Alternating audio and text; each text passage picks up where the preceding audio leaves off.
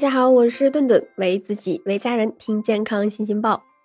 那面粉呀，大家肯定都见过。那你知道面粉的原料究竟是什么吗？那肯定大部分人都能说得上来。那面粉就是用麦子磨出来的呀。那我再问的仔细一点，是用什么麦子磨出来的呢？肯定就是众说纷纭了。有人觉得是小麦磨的，有人觉得呀是大麦磨的。那今天顿顿就带大家一起来认识一下令我们傻傻分不清的小麦、大麦还有燕麦。小麦呀，就是我们刚才开头所讲的面粉的原料了。当然了呀，也不是说刚收获的小麦。就直接能够磨成我们平时所吃的这个面粉。小麦是由三部分组成的，最外面的一层呢叫做麦麸。小麦啊，它赖以发芽的一层呢是胚芽，那剩下的占了小麦八成重量的就是胚乳了。那在制作面粉的时候呀，麦粒会经过加工，使得麦麸、胚芽和胚乳分离，最终单独的将。胚乳研磨细致，然后成为我们所使用的面粉。为什么说吃精面营养价值不高呢？原因就是在我们制作面粉的时候的这一步了。面粉呢，只是使用了其中的胚乳。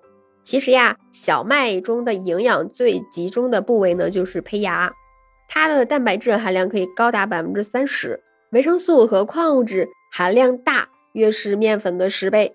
同时呢，富含不饱和的脂肪酸，具有增加细胞活力以及预防心血管疾病的作用。因为口感而被抛弃了的麦麸，如今呀也被很多发达国家捡回来加入到这个面包里了。这是由于麦麸中它含有这个丰富的膳食纤维、维生素还有矿物质，那它呢是可以预防心血管疾病、癌症等一些只吃精米精面下容易产生的这种富贵病。讲到这里，有人可能就要问了：为什么不用大麦制作面粉呢？首先呀，就是口感上的问题。大麦的麦麸呢，很难跟呃这个胚乳还有胚芽分离，所以呢，磨出来的面粉呀，口感就会很粗糙，并且大麦在研磨的时候呀，它的出粉率也是比较低的，不适合我们商品化做成面粉使用。不过呀，术业有专攻，大麦虽然不适合做面粉。可是传统的啤酒工艺可少不了大麦的身影，那层难以褪下的麸皮在制作啤酒的过程中更是天然的过滤层，它呢能够确保这个麦汁的澄清度，它的蛋白质还有淀粉的比例呢，相较于小麦能够更好的获得酵母的营养物质，以及产生丰富的这个啤酒泡沫。那除了制作啤酒呀，大麦还有丰富的药用价值。《本草纲目》中曾经写到，大麦芽消化一切米面、煮果食鸡。那将大麦炒制过后呢，可以获得焦大麦，用来泡大麦茶饮用的时候呢，可以起到一个健胃消食、消暑祛湿、解渴生津的作用。那燕麦呀，就比较容易分辨了。我们吃的燕麦粥，喝的。呃，燕麦奶中都少不了燕麦的身影。燕麦中它是含有丰富的这个膳食纤维的，也是小麦的四点七倍。那就像天然肠道清洁工。此外呀，燕麦还是它具有这个改善血糖、降压、降脂等一些保健的功效。有研究也发现，那常吃燕麦片呢，可以降低患这个肠癌和乳腺癌的概率。